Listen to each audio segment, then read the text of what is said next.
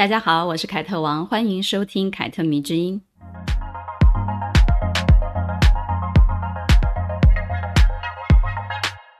不知道大家记不记得我曾经说过，女作家对过去的时代而言呢，是有特殊意义的，因为无论中西，我们更多的是受到许多男作家作品的影响哦，用他们的眼光去看过去那个世界，而女性作家不仅很少，作品呢也不如男作家那样收录的多。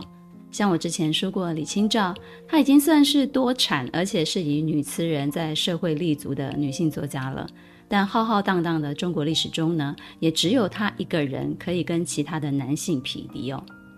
当然啊，这其中的原因是来自于女性以前并不被鼓励接受教育，而且也不被鼓励争取仕途，因此呢，很多有才华的女性会被磨灭在生儿育女的家庭琐事当中。但随着时代的改变，越来越多的女作家出现了。我们才发现啊，哦，原来透过女性视角跟男性视角来看女性的命运，其实是真的有很大的不同的。由女性书写的攸关女性命运的文学作品，对女人来说呢，其实更加的重要，因为很多事情呢，真的只有女人才懂哦，男人是不会懂的，也写不出来。甚至呢，很多男性作品当中呢，女人的存在只是一个布景，或者是一个陪衬，一个装饰而已。这也是凯特迷之音呢一直着眼于说女性故事的理由。我们不仅仅呢是要透过许许多多的故事来深入女性主义，更多是回到自己的人生去思考自我的价值。有听众说啊，凯特迷之音这个节目哈，好像照妖镜哦。其实我也经常用这面照妖镜来照照我自己啊，看看我自己是不是面目可憎。凯特迷之音呢，从张爱玲出发，以张爱玲为基础，辐射出去讨论了几个民国初代的代表性的女性人物。已经说过的有张幼仪、有林徽因、有苏青。那接下来呢，我们要说的是萧红。如果你看过许鞍华导演的《黄金时代》，应该会对这位民国女作家有一点了解哦。在台湾呢，萧红的作品讨论的并不是太多，因为她曾经是左翼作家的身份。再来呢，是她去世的也比较早。不过呢，没关系，你可以把这一集节目呢当做是一个故事来听。如果听完了你有兴趣，你再把萧红的作品找出来看看，或者呢回头再看一次电影《黄金时代》，应该就会对萧红的一生以及她的才华、她所创作出来的文学作品有感触、有想法了。不过呢，我想把一句话说在前面哦，我个人是很喜欢萧红的，喜欢她的作品，然后写的真的非常好，是非常有才华的女作家。但是呢，我不太喜欢他过生活的方式，因为这种过日子的方式对任何女人来讲都太残酷了，嗯，哎，太难熬了。反正你听完这个故事，你应该也会跟我有一样的感触啦。我不希望你们学习他的生活方式。许鞍华导演呢，在《黄金时代》上映的时候呢，接受了一段访问，然后他说呢，《黄金时代》呢，大概要和《呼啸山庄》摆在一起看，都是生命里特别原始以及不讨好的东西。这句话呢，我认为真的就是萧红一生的写照哦。她的生命里呢，尽是残酷的、不讨好的东西。来，让我们来说说萧红吧。萧红本名张乃莹。出生于一九一一年六月一日，是双子座女孩。她是东北地主家的女儿啊，父亲呢曾经当过县教育局的局长，母亲去世得很早，爷爷很宠爱她。但是呢，她的父亲张廷举因为重男轻女的关系，所以并不太喜欢这个女儿。她底下呢还有一个弟弟。萧红的童年呢，透过她自己的描述哦，写出来的是一个非常悲惨的往事。啊，出生在封建的家庭，父亲呢愚昧、自私、无知，曾经呢狠狠地踢过他一脚。奶奶呢也不太喜欢他，会用针扎他。唯一疼爱他的爷爷呢，却很早就去世了。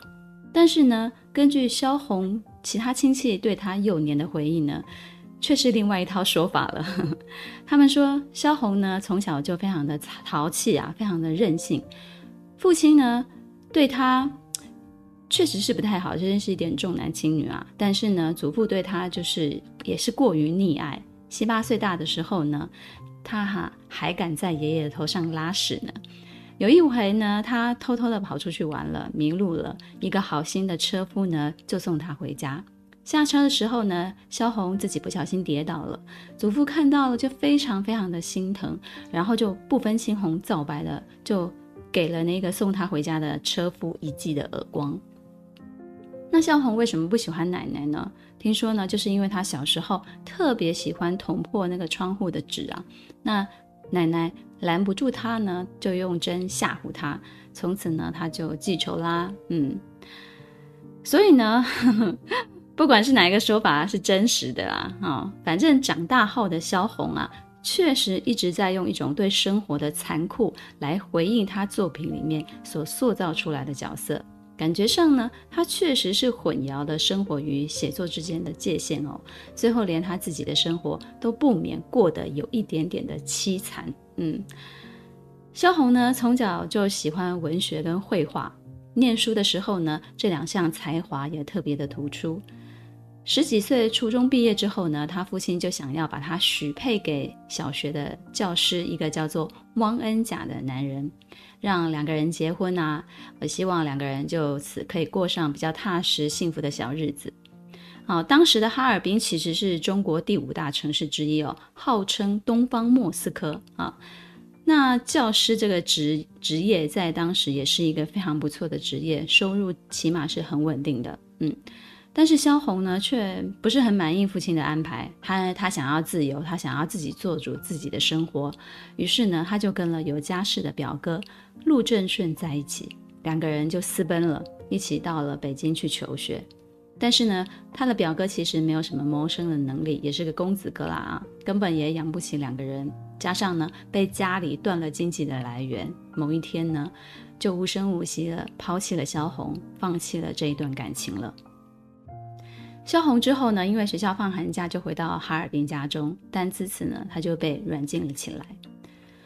在黄金时代里呢，汤唯饰演的萧红有过一一句台词，她是这样讲的：“我不知道我的作品以后还有没有人看，我只知道关于我的流言蜚语将永远的流传。”要说萧红的一生啊，就很难很难，真的很难绕过她的感情生活。但是他的爱情呢，又是那么的千疮百孔，让人不生唏嘘哦。不知道大家看过一部电影叫做《令人讨厌的松子的一生》吗？松子其实明明是一个很好的女生哦，但是因为过度的追求爱情啊、过度的追求被爱，这个过程中呢，也是把自己的日子过得七零八落的。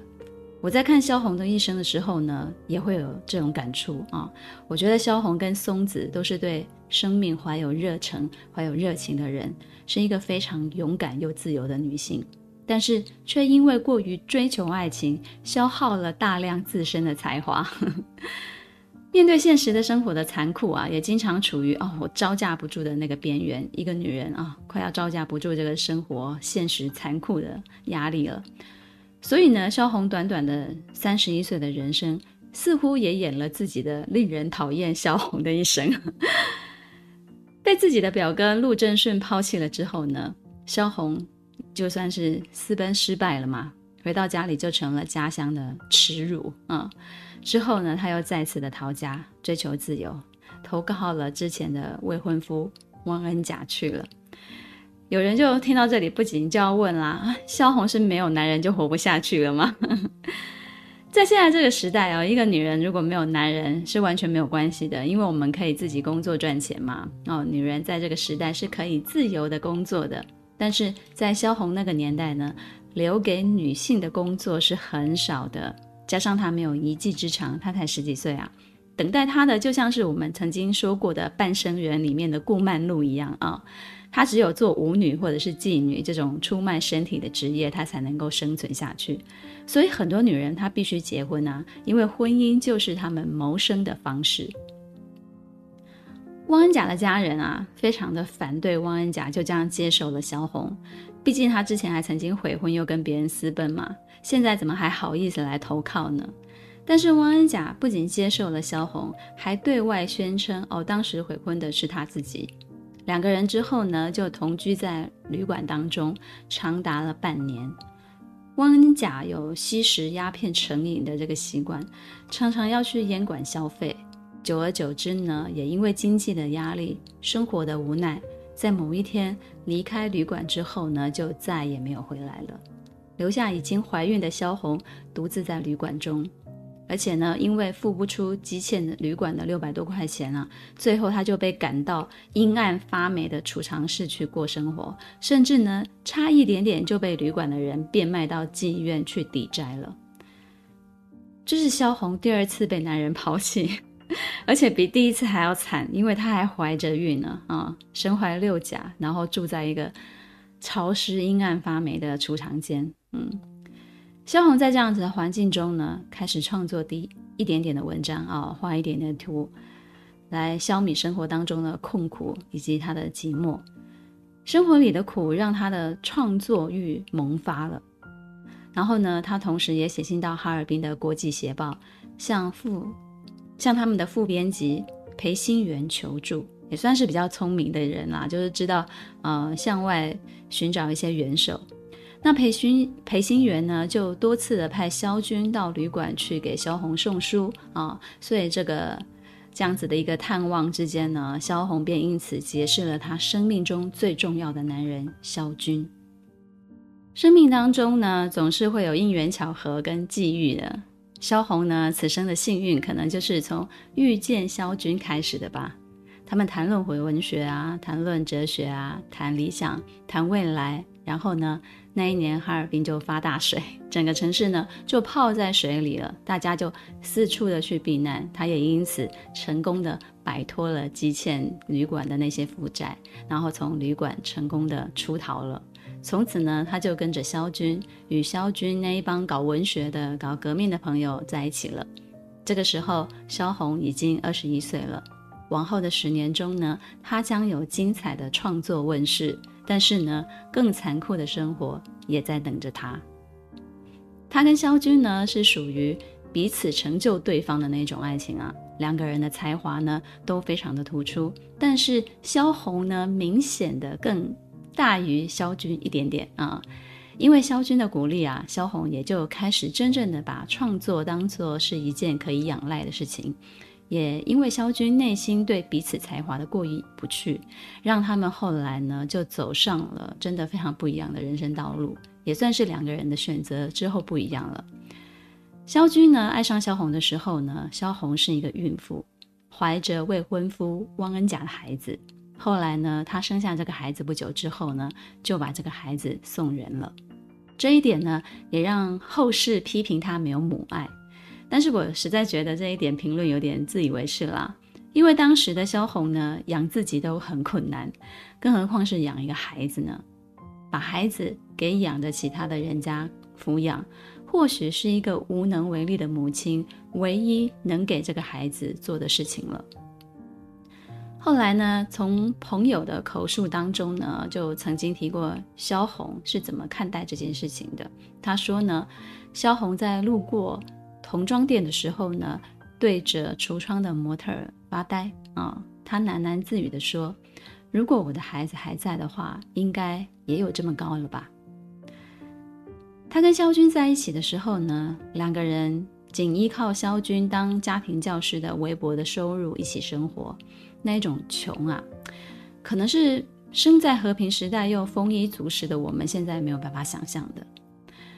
因为有过这一段的经历，所以萧红呢，就之后呢，就以俏莹的笔名发表了自己的第一篇小说，叫做《弃儿》，因此呢，就开启了文学之路了。那时候的文艺青年如萧军、萧红他们，多少呢都会创作以抗日为主题的文章，批评时事啊，批评政府，所以也经常引来杀身之祸。为了躲避政治上的迫害呢，两个人就在友人的协助之下呢，逃离了哈尔滨，来到了青岛。萧军呢便在《青岛晨报》担任主编，而萧红呢在这期间就完成了自己著名的小说《生死场》。萧军呢更与鲁迅取得了书信的往返，并且呢得到鲁迅的鼓励跟支持，从此呢就结为了好友。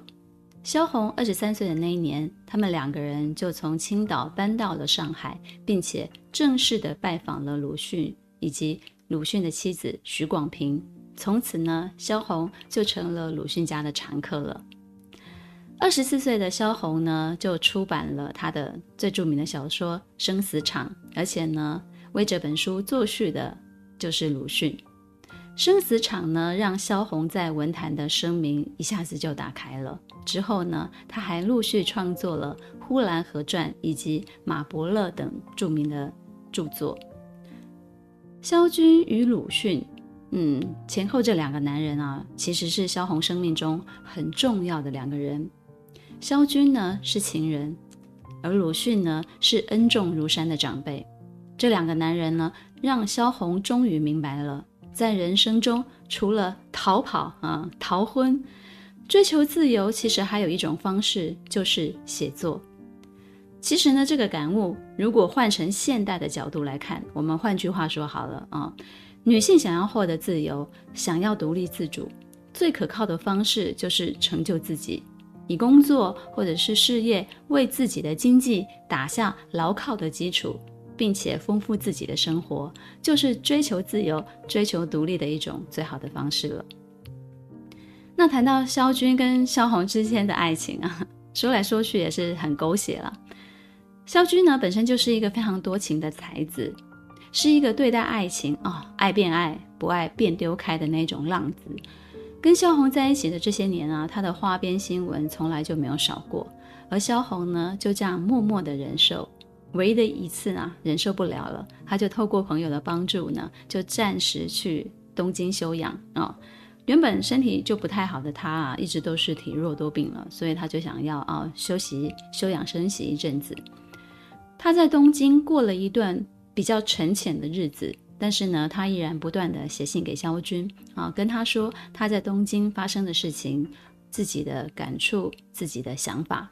而这些信呢，后来在萧军老了之后呢，就集结了发表了，才让我们能够看到一些关于萧红当时的心境。嗯，萧红呢，在一九三六年十一月十九日写给萧军的信里，就这样子曾经写过了。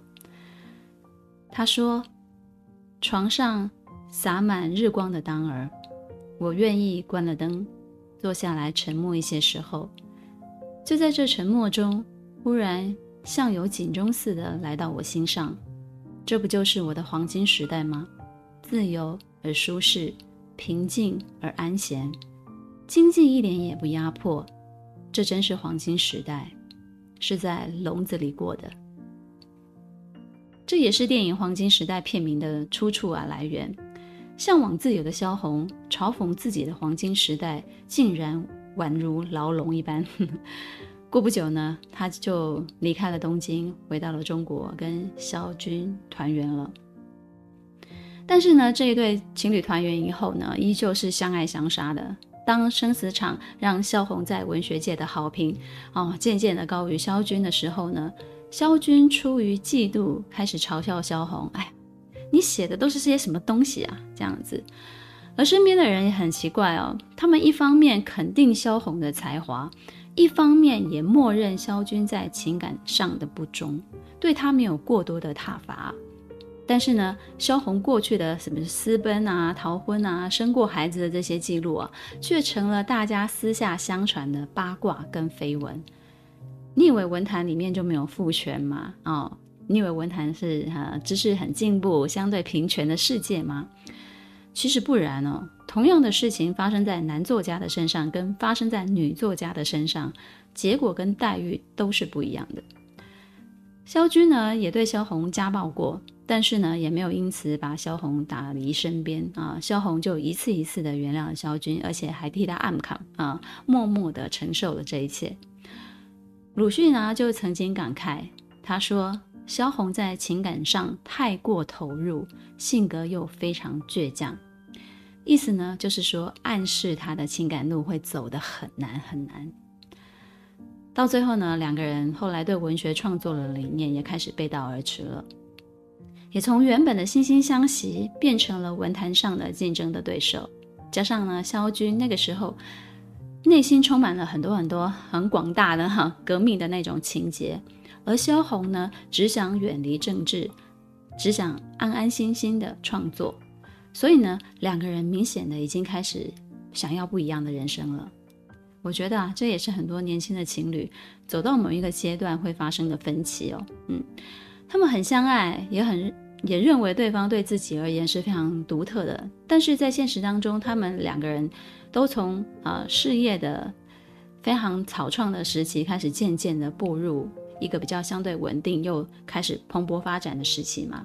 所以呢，在追求自我实现的过程当中呢，两个人因为追求的不一样了。所以就逐渐的失去了交集。我觉得这种分开啊，会比因为哦谁出轨了，谁不忠了而分开，更让人难以承受吧。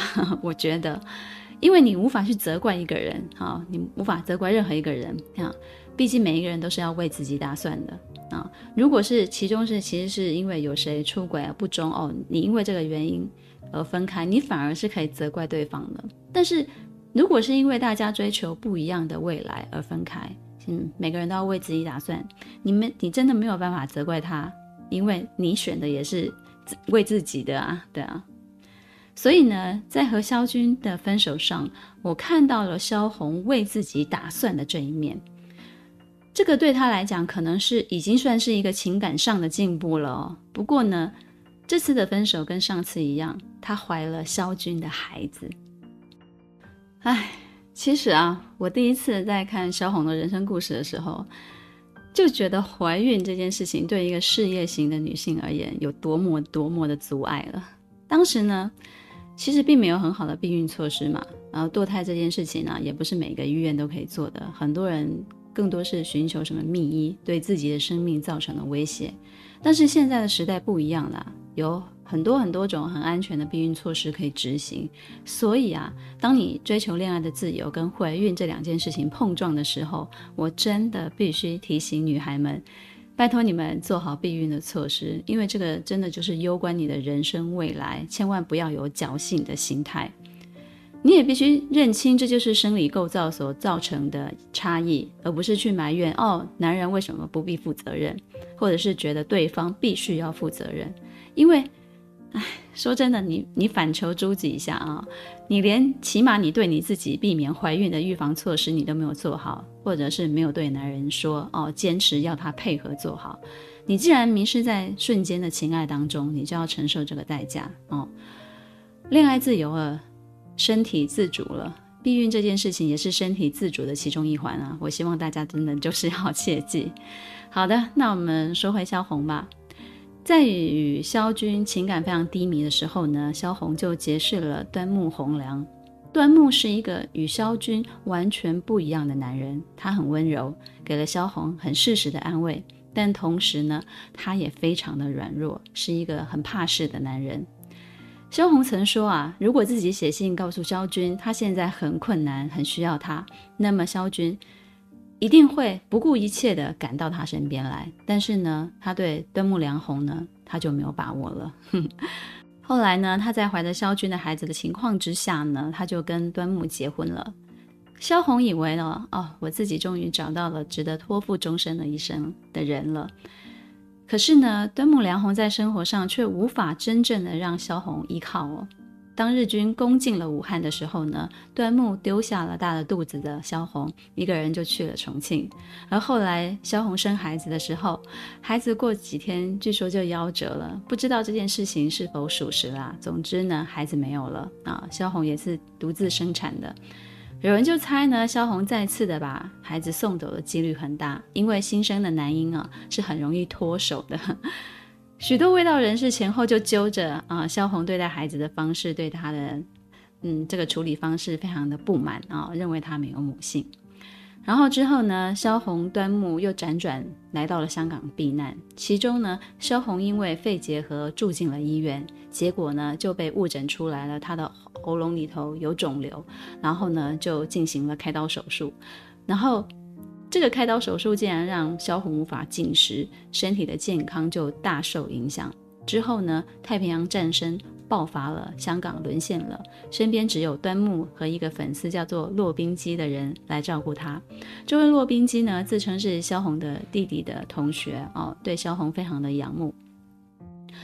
那这期间呢，在战争之下嘛，然后又缺少医疗，又缺少药的帮助之下呢，萧红为了逃难，又辗转的被搬运到几家医院，最后呢，终究是挨不过病魔的纠缠。一九四二年一月二十一日，年仅三十一岁的萧红病逝于香港。临死前呢，他亲笔写下了：“半生尽遭白眼冷遇，身先死，不甘不甘。”唉，人生在世啊，被男人抛弃了很多次，最后这一次，终于被命运抛弃了。令人讨厌的萧红的一生，剧终。萧红呢，有一身的才华。但是呢，性格却不够果决，明明有自立的能力，却还是想要依靠男人，给自己岁月静好的时光。平心论啊，我觉得萧军已经算是不错的男人了，在他最为难的时候呢，爱他，照顾他，比起软弱的端木呢，是更靠得住的人。只是才子多情，男权的世界里面呢，女人要一个男人一生只爱自己一个人，其实几乎是痴人梦话。萧红呢，在爱情里的作为啊，常常让我想到身边一些做了很多事情，只感动了自己，没感动到男人的女孩。她们会把自己置于最不堪、最困难的状态，然后去表达自己深沉的爱，仿佛自虐一样，用痛苦来调味已经变成馊水的爱情啊。抗日战争紧张起来的时候呢，萧红跟端木其实是计划离开武汉的，两个人呢，却只有一张船票。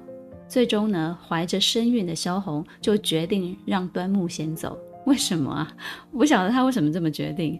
端木离开了之后呢，不时就有日军来轰炸，然后萧红呢，他不愿意孤独的守在原地，所以呢，他就挺着大肚子前往汉口去投靠他的朋友。当时呢，中国全国文艺界抗敌协会在山教街的房子早就住满了人了。萧红就说：“哦，没关系，我自己可以睡在走廊的楼楼梯口上面的地板上面。”然后他就拿来一张非常简陋的草席铺在地上，就这样躺下了。一个孕妇，诶，一个女人，像乞丐一样的住在人来人往的那个走廊上。难道她的丈夫不知道吗？后来呢，她要上渡船口啊，离开，她被。不小心就被泥绳绊倒了，然后自己因为身怀六甲没有办法起来。你知道孕妇跌倒了以后没有办法起来，然后那时候就下着大雨，然后她就直接躺在雨地上，然后也不知道躺了多久，直到有人前来把她拉起来，她才起身。电影《黄金时代》将这些事情都演出来了，很多人说他们看完电影都觉得萧红好可怜呐、啊，但是呢，我除了同情啊。也掺杂了一点愤怒，你知道吗？为什么要这样对自己呢？是我一直对这些行为不解的地方。萧红的可敬之处是，她不像端木那样的自私啊、软弱，也不像萧军那样的自卑又风流。但是她这样好、这么有才华的女人，为什么要这样对待自己呢？让自己过得这么惨，这么惨。萧红说：“我一生最大的痛苦和不幸，都是因为我是个女人。”这句话根据他的遭遇听起来真的没有毛病啊！那个时代对男人确实更友善一点。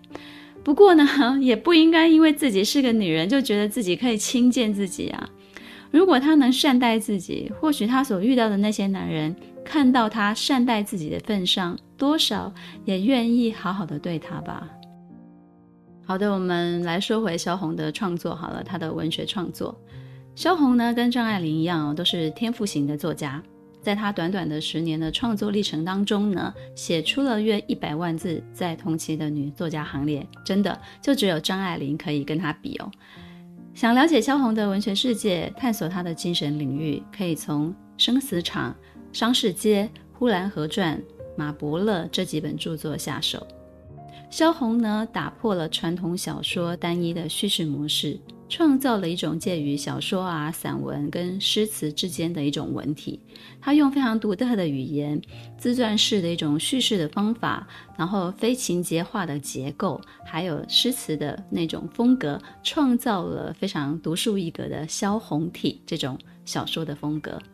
因为时间的限制，我们没有办法通通都介绍，所以呢，我们就选他最有名的《生死场》这本小说来简单的跟大家分享一下好了。《生死场》呢是一部中篇的小说，文字不是很长哦，所以很好阅读。萧红透过对几位在农村生活的女人啊，揭开了女性受制于男权时代的那种苦难。《生死场》中呢，最重要的一句话就是，在乡村，人和动物一起忙着生，忙着死。女人呢，她没有办法选择自身的命运啊，就像。牲畜一样，为了生存，一边诞下新的生命，一边又因为穷困以及生活中的不得已，数度的挣扎在生死的边缘。这种任人宰割的境遇啊，看得啊，其实心头真的非常的难受哦。因为你就会知道，你就会明白哦，原来过去女性的命运的真实写照，真的就是这么的不堪。比如，里面有一位叫做金枝的女孩。金枝玉叶的那个两个字，金枝。金枝呢，原本就是非常纯洁的女孩，却在高粱地里被一个叫做程叶的男人强奸了。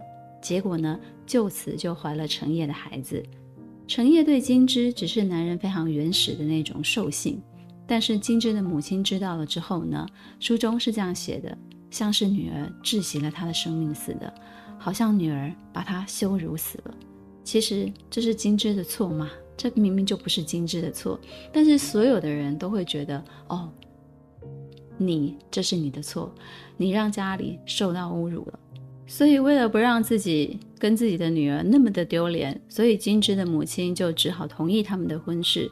结果呢，婚后两个人经常的吵架，程叶也只是把金枝当成泄欲的工具，就算是金枝怀着孩子，他也不放过她。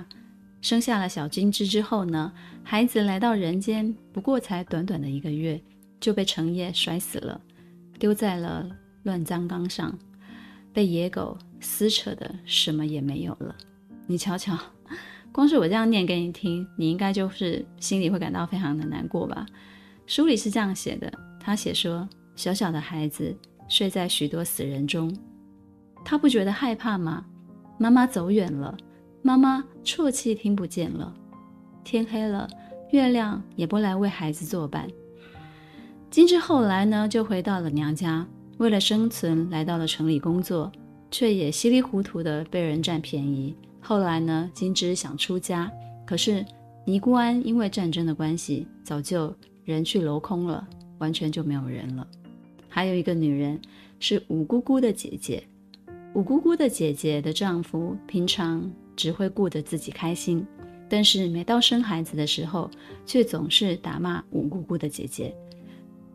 书里描写女人光着身子像一条鱼趴在那里，又写一点声音都不许她哼叫。受罪的女人身边若有个洞，她将跳进去；身边若有药，她将吞下去。她几乎一动不敢动。仿佛是在父权下的孩子一般怕着他的男人。你看，他写女人生生产哦，不让叫，然后光着身子像一条鱼一样趴在那里。但是女人生孩子其实就像如同在鬼门关走上一回。我说那个时代了。可是呢，妇女的命运却是那样的卑贱，死了就死了，也没人怜惜。萧红写。人间已是那般寂寞了，天边的红霞没有鸟儿翻飞，人家的巴黎没有狗儿吠叫。小的时候呢，我看过一部电影，叫做《油麻菜籽》，导演是万仁，这是一部八零年代的台湾新浪潮的电影，编剧呢是侯孝贤，还有女作家廖慧英，而这部电影呢是根据廖慧英的小说改编的，闽南话。油麻菜籽啊，油麻菜籽用来比喻女人的命运，说她们像油麻菜籽一样随风飘散，落到哪里就长到哪里，嫁鸡随鸡，嫁狗随狗，逃不出宿命的安排。里面呢，描写一个母亲跟她的女儿两个人对油麻菜籽命不同的选择、不同的诠释与不同的结果。如果你不想重复你自己母亲的命运，我推荐你把这部电影找出来看，非常的有意思。生死场里面的女人啊，也都是被动的。这种被动呢，是将自己的命运交付在男人的手中，任人宰割。从小说我们推回现实吧，萧红呢，她追求自由，追求在黄金时代爱怎么活就怎么活的结果，也不过就是辗转在不同的男人身边，然后体弱多病，最终早逝。他的才华是显著的，但性格上的缺缺点 也是显著的。如果他能够再多爱自己一些，如果他能够再多爱自己一些，我每次都要这样子感叹呢、啊。但是我这样问我自己，我也没有答案呢、啊。而我常想啊，女性的觉醒，并非是有工作能力就好了，并非是经济独立就好了，更多是在爱情、婚姻与自我实实现当中呢，你必须要找到一个舒服的平衡。不要过多消耗自己自身的才华，去支撑一场需要耗费很多精力才能勉强维持住的爱情或者是婚姻，而是用大约三四分力气就好了，剩下的拜托你留给自己的生活、工作、孩子和自我吧。